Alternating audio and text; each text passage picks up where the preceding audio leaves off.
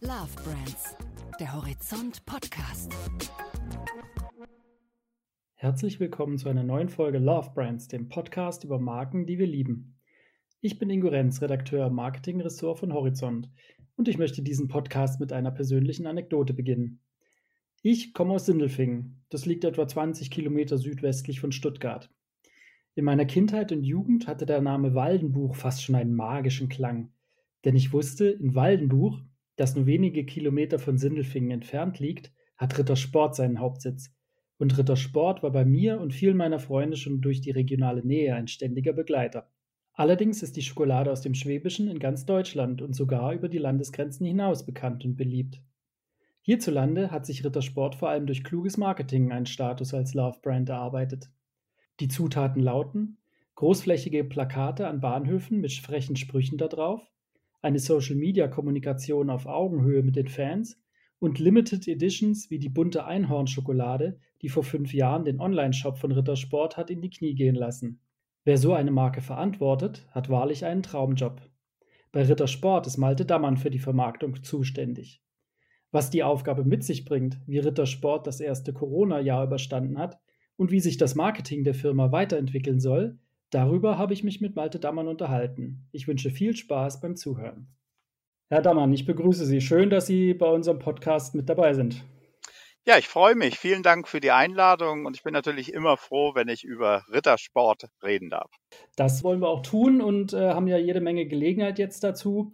Es ist natürlich schwierig, jetzt in diesen Tagen ein Gespräch zu beginnen, ohne irgendwie auf die Corona-Situation ähm, einzugehen. Aber ich würde mal sagen, im letzten Jahr, auch in den letzten Monaten, war für viele wahrscheinlich Schokolade schon systemrelevant. Kann man das so sagen?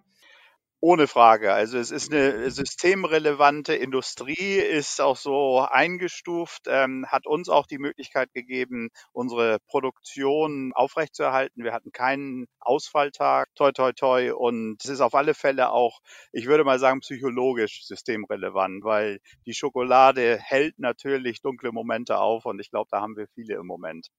Das ist in der Tat leider so. Konnten Sie denn am Konsum auch ablesen, wie schlecht es den Deutschen geht oder wie haben Sie die Corona-Situation bei Rittersport zu spüren bekommen? Also in dem Jahr 2020 und die letzten Panel-Daten, die wir bekommen haben, zeigen ein sehr positives Bild für uns. Obwohl wir an diesen Hamsterkäufen nicht als erste Produktkategorie teilgenommen haben oder dort einen großen Effekt gesehen haben, sehen wir über das Jahr kumuliert, dass wir ähm, gegenüber einem wachsenden Markt von 7,8 Prozent bis November letzten Jahres mit 10,7 Prozent stärker wachsen in der Tafel Schokolade. Und das heißt eben, dass wir von dieser Situation alleine nicht profitiert haben, sondern oben auch noch was draufgesetzt haben über unsere starke Marke.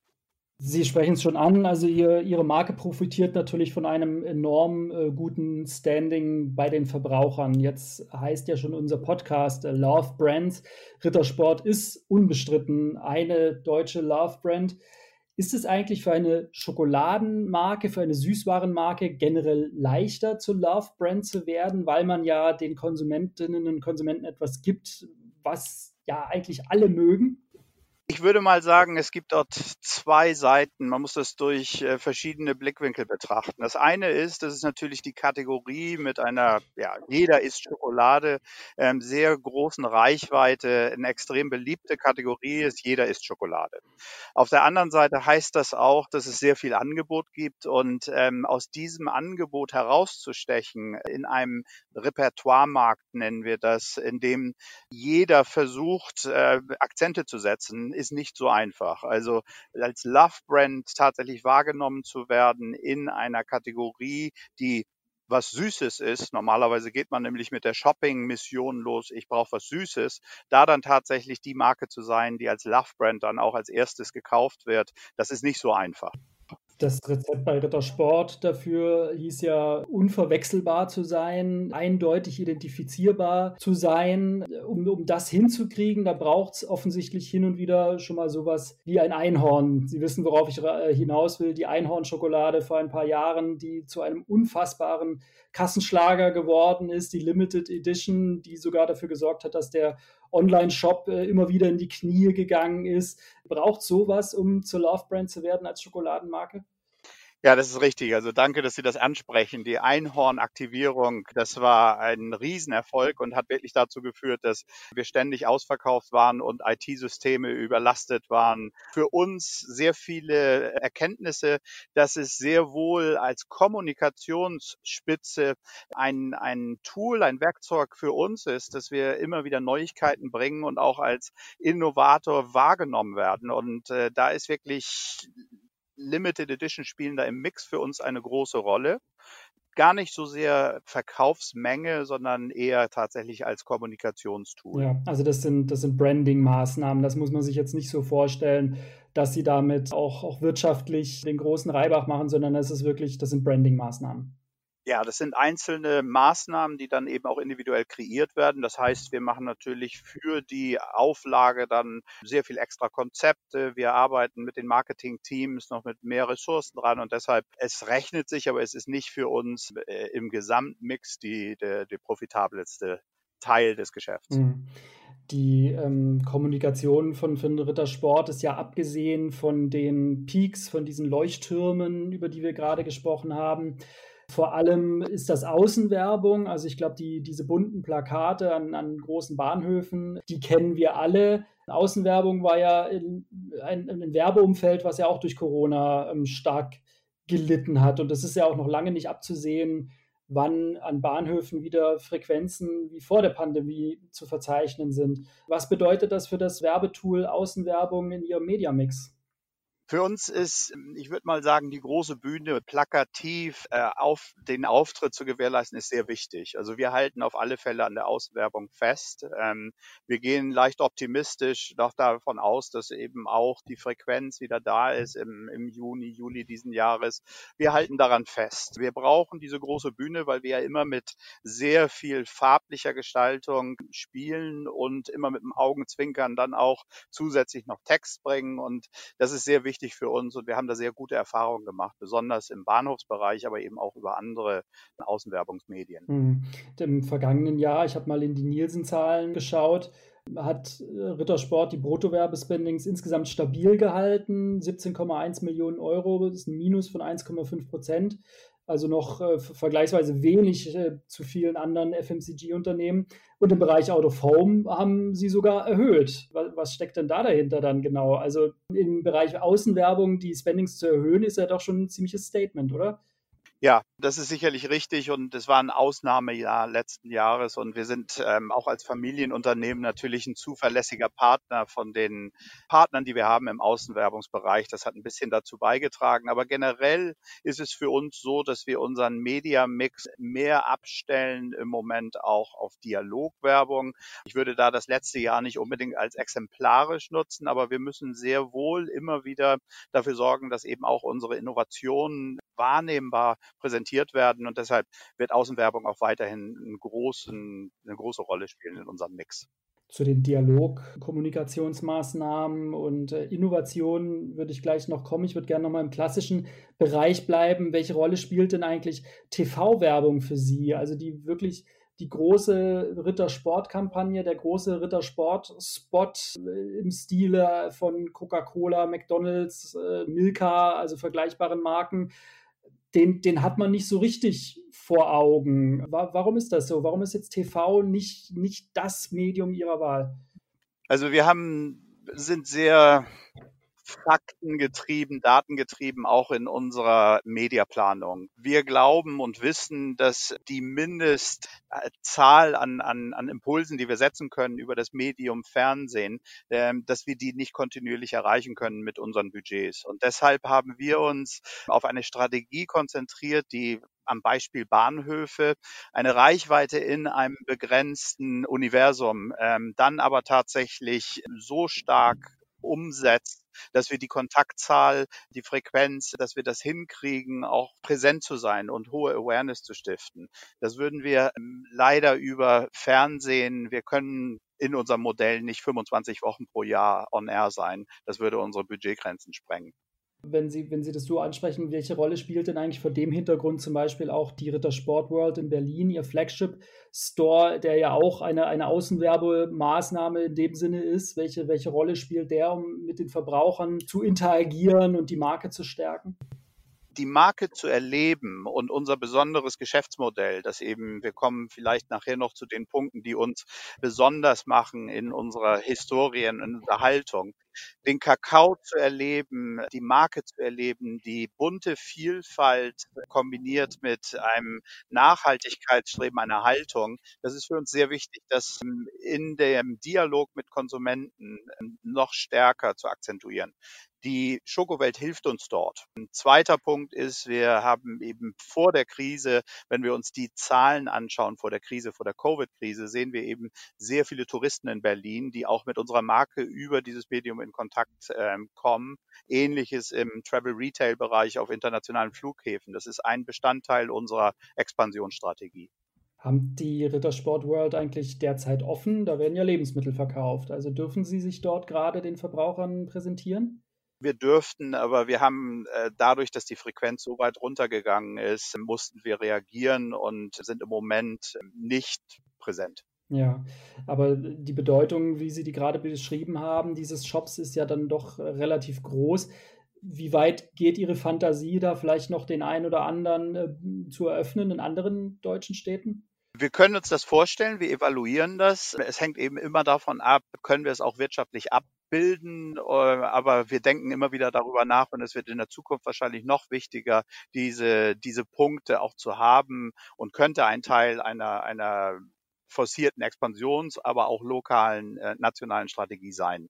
Ähm, behalte ich mir im Moment noch vor, aber wir gucken da immer wieder rein.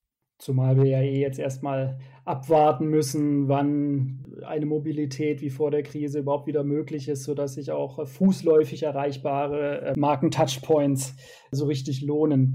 Sie haben ja vorhin schon das, das Thema Innovation angesprochen. Also ich denke, Innovation heißt bei Ihnen ja auch in der Kommunikation innovativ zu sein betrifft das vor allem ihre, ihre zweite große wichtige Säule der Markenkommunikation, Social Media. Sie wollen ja vor allem von der Dialogfähigkeit sozialer Netzwerke äh, profitieren. Wie, wie innovativ kann man denn da sein?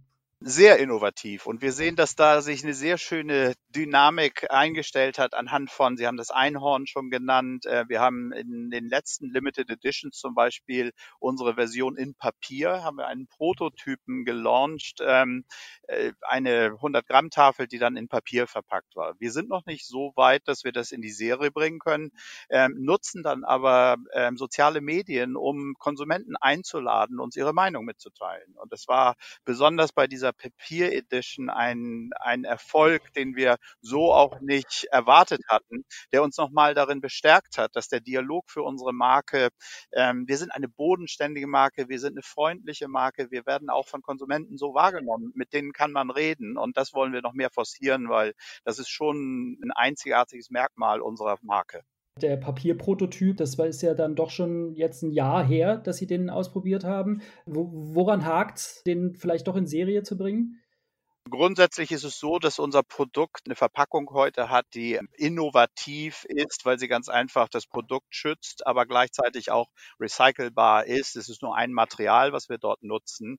Das Papier ist so, dass Foods ein, ein Lebensmittel bestimmte Barrieren braucht, damit es haltbar bleibt. Und diese besonders im Bereich der Fettbarriere, ähm, die nun mal bei einem Produkt wie Schokolade notwendig ist, das sind noch technologische äh, Hürden, die übersprungen werden müssen müssen, weil wir ganz einfach den Anspruch haben, dass wir nicht zu viele Materialien in unseren Rezepturen, also Zutaten, aber eben auch nicht im Verpackungsmaterial nutzen, weil das im Endeffekt die negative, mehr negative Effekte hat als tatsächlich positive für ähm, unseren Planeten, für die Umwelt. Hm. Ist das denn was, was man den, den Leuten auf Social Media auch genauso äh, vermitteln kann, weil Sie ja gesagt haben, die sozialen Netzwerke sind für Sie so wichtig wegen der, wegen der Rückkanalfähigkeit. Aber das, was Sie jetzt gerade beschrieben haben, ist ja jetzt doch ein relativ komplexes Thema. Ähm, wenn Sie den Leuten das so erklären, warum sie jetzt dann doch nicht serienmäßig Schokolade in Papier verpacken, wird das denn dann auch so angenommen oder haben, haben Sie das Gefühl, nee, das, so richtig kommt es nicht rüber? Das ist genau ein, ich bin dankbar für diese Frage, weil das war genau ein, eine Erkenntnis, die wir in dieser, äh, in dieser Prototypendiskussion tatsächlich hatten mit unseren Konsumenten. Also wir haben, am Anfang ging es einfach nur darum, Mensch, schöne Farbe, tolle Idee. Und dann sind immer mehr, ist immer mehr Dialog entstanden mit Konsumenten, die dann auch eine bestimmte berufliche Ausprägung haben, die vielleicht Ingenieure sind. Und es wurde auf einmal über die Marke hinaus und über normale ähm, Gespräche dann eben auch über Technologie Technologien gesprochen, über den größeren Kontext. Was bedeutet Papier in der Verpackung für andere Industrien? Also sehr interessante Gespräche, sehr interessante Dialoge.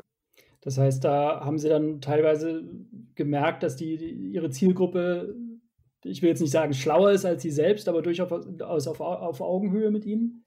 Das würde ich absolut so sagen. Und äh, wir lernen natürlich über diesen Dialog sehr viel über unsere Konsumentenbedürfnisse, besonders in der jungen Zielgruppe. Was erwarten sie von uns? Welche Haltung müssen wir einnehmen zu bestimmten Themen? Wir machen da im Moment sehr große Schritte, das auch in unserem ich würde nicht sagen Media-Mix, weil es ist kein Werbemix, sondern es ist wirklich unsere Haltung, dass wir mehr darüber sprechen, was wir eben als Haltung haben. Das ist uns ganz wichtig. Hm. Das klingt jetzt für mich danach, Sie sind ein absoluter Verfechter des Dialogs auf Augenhöhe via Social Media, weil das ist ja, das ist ja ein Thema, was in der Marketing-Szene zumindest durchaus umstritten ist, ob Marken wirklich auf Augenhöhe mit Konsumenten in sozialen Netzwerken kommunizieren müssen. Ähm, sogar ob die Konsumenten das überhaupt wollen, stellen ja einige in Frage. Wie ist da Ihre Haltung zu? Ich würde einfach mal die These aufstellen, wenn man eine vertrauenswürdige Marke ist, und das ist ohne Frage, das sehen wir auch an, anhand von Marktforschungsergebnissen, dann ist, ist man auf Augenhöhe und, und hat nicht nur das Recht, sondern auch die Verpflichtung, in den Dialog zu treten. Und ich habe für in meiner Karriere für unterschiedlichste Marken gearbeitet. Ähm, Rittersport hat dieses, dieses Kumpelhafte, dieses nahe, ähm, ich kann vertrauen und möchte auch gern mitteilen. Da gibt es nicht diese Hemmschwelle wie bei vielen sehr anonymen äh, Marken, weil sie so groß sind und, und tastbar sind. Ähm, das haben wir nicht. Ja, das heißt für mich, äh, One-to-One-Marketing hat für Sie eigentlich die gleiche Relevanz, gleiche Bedeutung wie, wie One-to-Many. Das ist richtig. Ähm, ich würde sagen, es hat die gleiche Bedeutung und vor allem schließt es das eine nicht aus, äh, das andere nicht aus. Ähm, wir haben immer diese Balance in der Marke zwischen der Farbe, der Ästhetik, ähm, diesem hedonistischen Ansatz. Der Ursprung unserer Marke, der Farbe, kommt daher. Die Umstellung auf die Farbe und auf die Verpackung ist mit der Einführung des, des Farbfernsehens parallel. Es ist ein Lebensgefühl, das darüber ausgedrückt wird. Und ich würde sagen, auf Augenhöhe Dialog führen, braucht jede Marke, die heute natürlich auch weiterhin vertrauenswürdig bleiben möchte. Besonders in der kritischen jungen Zielgruppe, die wissen möchte, was steht hinter der Verpackung, wie wird es produziert, ähm, wer produziert es, was ist die Haltung dieses Unternehmens, ist für uns immer wichtiger und wir möchten da mehr kommunizieren, weil es uns differenziert in der Industrie. Hm. Der, haben Sie denn selbst den Eindruck, dass durch die Corona-Krise ähm, Haltungen und Werte nochmal wichtiger geworden sind, also dass das nochmal stärker hinterfragt wird. Wir haben ja letztes Jahr sehr stark gesehen, dass sich Marken noch stärker ihre Werte und wofür sie stehen und, und welche Rolle sie eigentlich in dieser Gesellschaft einnehmen wollen, hervorheben. Wird Haltung jetzt durch diese Krise nochmal wichtiger? Also ich glaube, es ist, es ist wichtig, ähm, Haltung zu haben. Ich würde es, wie gesagt, nicht als Werbethema sehen. Was wir allerdings lesen können und sehen können, ist, ist dass es Relevanz an Relevanz gewinnt. Und das nochmal verstärkt durch die Pandemie. Das Bewusstsein für Nachhaltigkeitsthemen, Regionalität und Nachhaltigkeit sind in der Verbraucherwahrnehmung unserer Erfahrung nach sehr stark angestiegen. Und da freut es uns natürlich und bestätigt uns diesen Weg, den wir vor mehr als 30 Jahren eingeschlagen haben, auch nutzen zu können und, und auch eine Verpflichtung darüber zu sprechen. Mhm. Äh, skizzieren Sie nochmal kurz dieser Weg, den Rittersport bereits vor 30 Jahren eingeschlagen hat. Wie sieht der aus? Ja, ich würde das mal so am Beispiel unserer Aktivitäten in Nicaragua festmachen, wo wir eine eigene Kakaoplantage betreiben. Wir haben über eine Million Kakaobäume ähm, heute.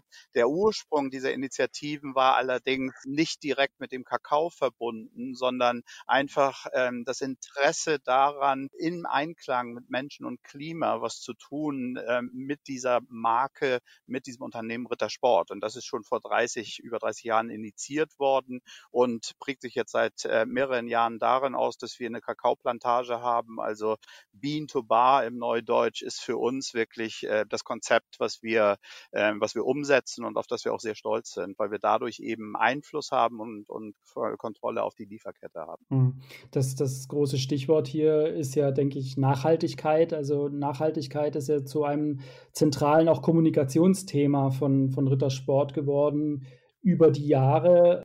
Hier hat man so fast schon ein bisschen das Gefühl, Rittersport sieht sich selbst auf so einer, auf so einer Art Mission, was das Thema Nachhaltigkeit angeht. Können Sie uns da äh, beschreiben, wie das Mission Statement lautet oder lauten würde?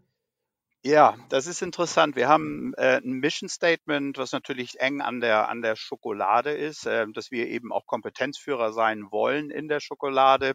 Wir haben aber einen äh, zusätzlich uns nochmal zurückgelehnt und wirklich äh, versucht, ein, ein, ein einfach und fassbares Statement für uns zu finden, was uns eigentlich wirklich charakterisiert. Und das ist das richtige Tun, um richtig gute Schokolade zu machen. Also die Mission, Kompetenzführer, aber auf der anderen Seite eben auch das richtige Tun in allem, was wir machen. Und das heißt eben in Einklang äh, mit Mensch und Natur zu wirtschaften. Darauf legen wir sehr viel Wert und das treibt uns an. Das ist wirklich das, was uns morgens auch motiviert ins Büro bringt, weil jeder das gleiche Ziel verfolgt. Mhm was man sich aus Verbrauchersicht ja dann so ein bisschen fragt wahrscheinlich ist, kann man Nachhaltigkeit schmecken?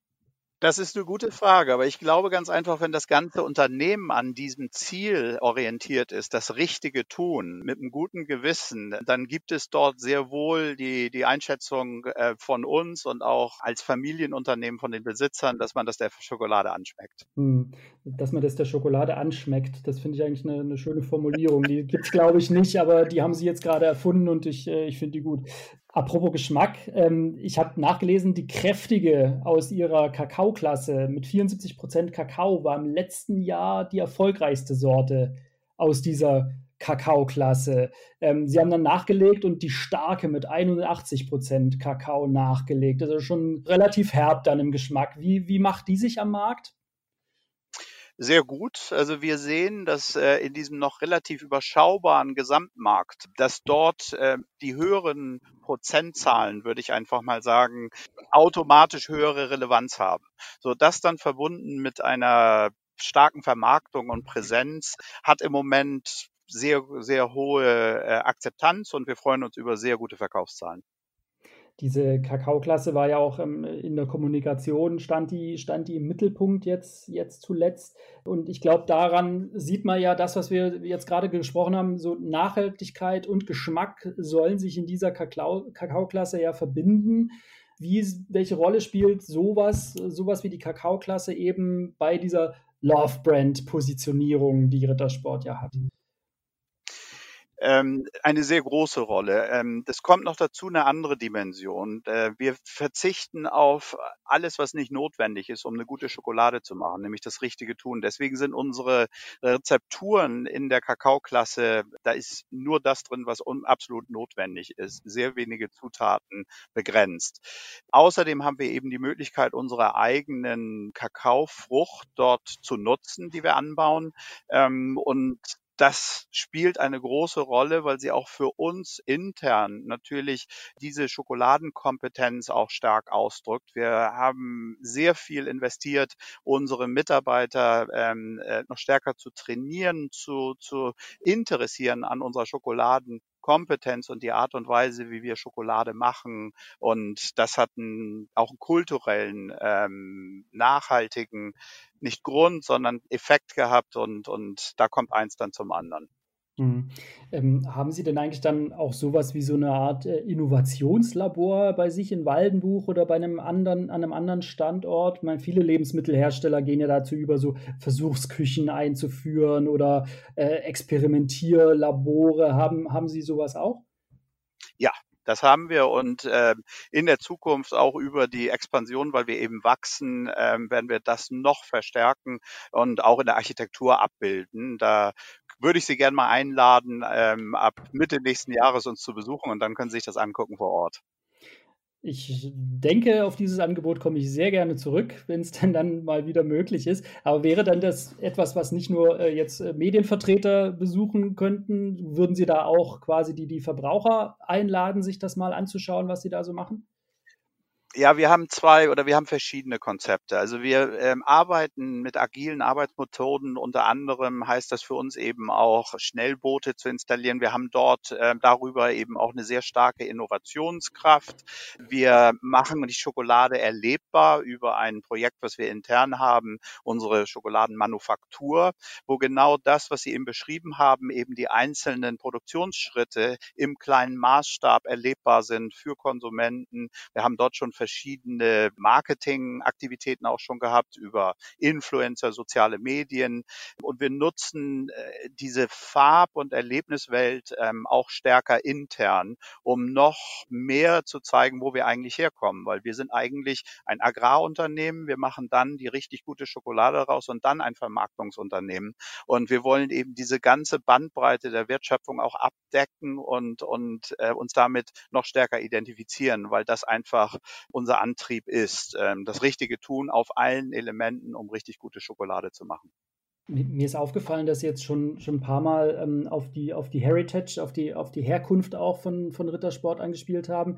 Ist Rittersport denn eigentlich, ähm, äh, ich meine, für die Leute, die es nicht kennen, Waldenbuch, wo, wo, wo Rittersport seinen Sitz hat, ist so ein relativ verträumtes schwäbisches Städtchen, ähm, was so ein bisschen im Wald liegt. Ähm, also es ist relativ, relativ äh, heimelig und ländlich dort. Ähm, ist Rittersport eigentlich dann doch eher eine, ein, eine regionale, lokale Geschichte oder wollen Sie wirklich eine, eine Brand sein, die, die, ja, die noch viel, viel weiter strahlt? Also in welchem Verhältnis stehen Regionalität und Breitenwirksamkeit denn bei Ihnen? Also unsere Wurzeln sind eindeutig in der Region. Ähm, die werden auch immer dort bleiben. Wir haben eine Produktionsstätte, jetzt kommt eine zweite dazu. Wir haben ein Werk in Österreich übernommen. Aber für uns ist Waldenbuch der Ort, wo ähm, unser, unser Unternehmen groß geworden ist. Und das Interessante, ähm, das Konzept, das dort definiert wurde vor langer Zeit, nämlich den Lebensstil Farbe und Sorte mit Nachhaltigkeitsstreben zu kombinieren. Also immer diese Balance zwischen Leichtigkeit, aber auch immer mit einer besonderen Anspruch, das Richtige zu tun. Das wird weiterhin unsere DNA sein und ähm, wir werden internationalisieren und dieses, äh, dieses Konzept dieser Balance ist eben in sehr vielen Ländern, das zeigt uns ähm, unsere Marktforschung, ähm, ist extrem relevant in sehr, sehr vielen Ländern. Und ähm, da wollen wir dann eben expandieren, aber unsere Produktion wird weiterhin an unserer ähm, Stelle in Waldenbuch sein. Welche Märkte sind bei der Internationalisierung für Sie denn am wichtigsten? Wo mag man Ihre Schokolade denn am liebsten? Also unser zweitgrößter Markt im Moment und auch der Wachstumsdynamik ist äh, Russland. Ähm, wir sehen dann eine, eine Handvoll äh, europäische Märkte, wo wir sehr, sehr stark sind. Und um uns auf die Zukunft vorzubereiten, auch Digitalmodelle in dem, im Vertrieb und der Vermarktung haben wir einen, einen Schwerpunkt auch in China, wo wir ähm, Asia Pacific, aber China, wo wir ähm, Direct-to-Consumer-Modelle auch schon umsetzen und das sehr erfolgreich, weil einfach die Digitalisierung äh, in diesem Markt so weit fortgeschritten ist, dass wir dort erste ähm, Versuche machen und die sehr erfolgreich zeigen, weil dieses Lebensgefühl aus Farben und aus Geschmacks, aus, aus verschiedenen Varianten auszuwählen, das ist eben sehr relevant in diesen Märkten. Hm, also, also Farbe und Form sind auch im Ausland das, was Rittersport ausmachen soll, woran man sie sofort erkennen soll. Ja, die Farbe, die Form, die Ästhetik des Quadrats, der Minimalismus, alles das, was eben diese, diese ähm, Symbiose zwischen äh, lecker, Schokolade, aber eben auch mit der Ästhetik, mit der Farbe, mit dem Lebensgefühl, ähm, das macht uns überall relevant, wo wir Tests machen. Äh, es kommt immer wieder das gleiche Resultat bei raus. Es ist sehr relevant in sehr, sehr vielen Ländern, weil es ganz einfach ein schönes Modell ist. Mhm.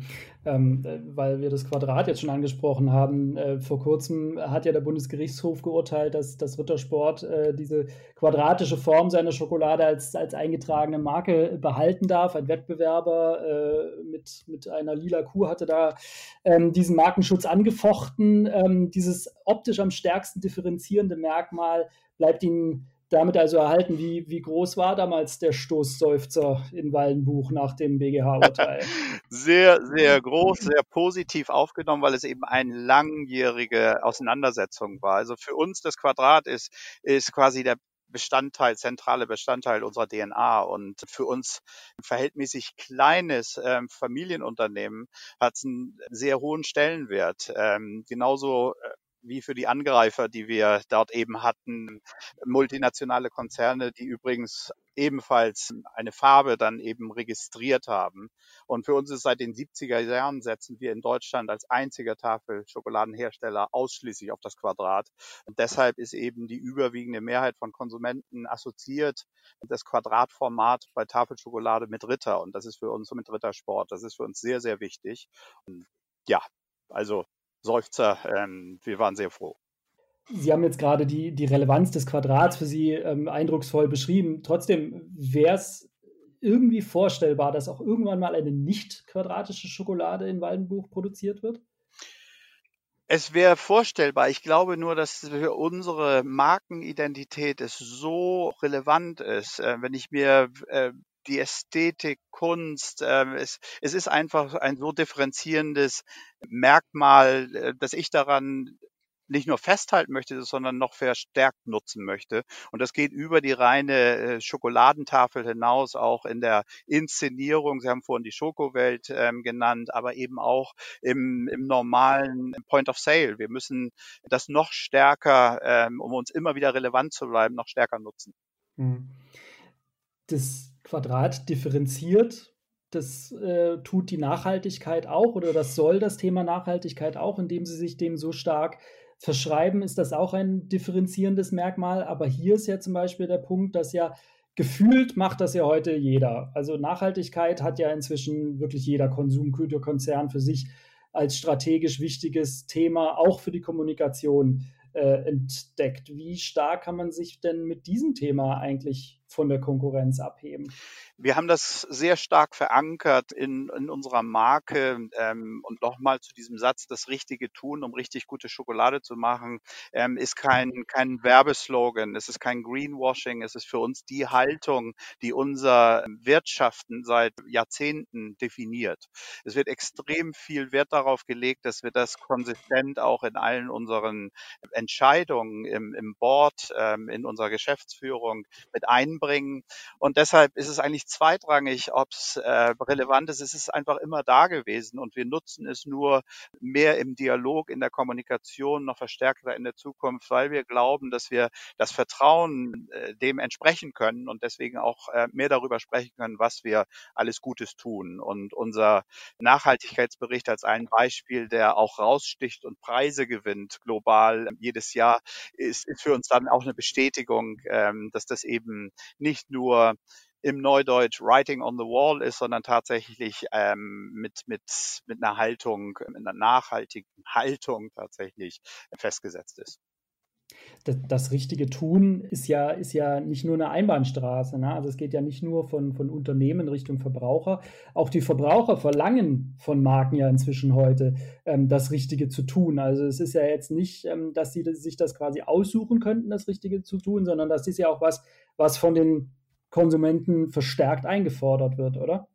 Das ist richtig. Und wenn wir uns nur die Rezepturen angucken, die wir nutzen, nochmal zurück auf die Kakaoklasse, dann heißt das für uns, uns auf das äh, Wesentliche zu reduzieren und eben keine Aromen, keine Stoffe äh, zu nutzen, die in die Schokolade eigentlich nicht reingehören. Und das wird erwartet. Und das ist ja der gleiche Trend, der eben auch Regionalität und ich weiß, was hergestellt wird, wie es hergestellt wird.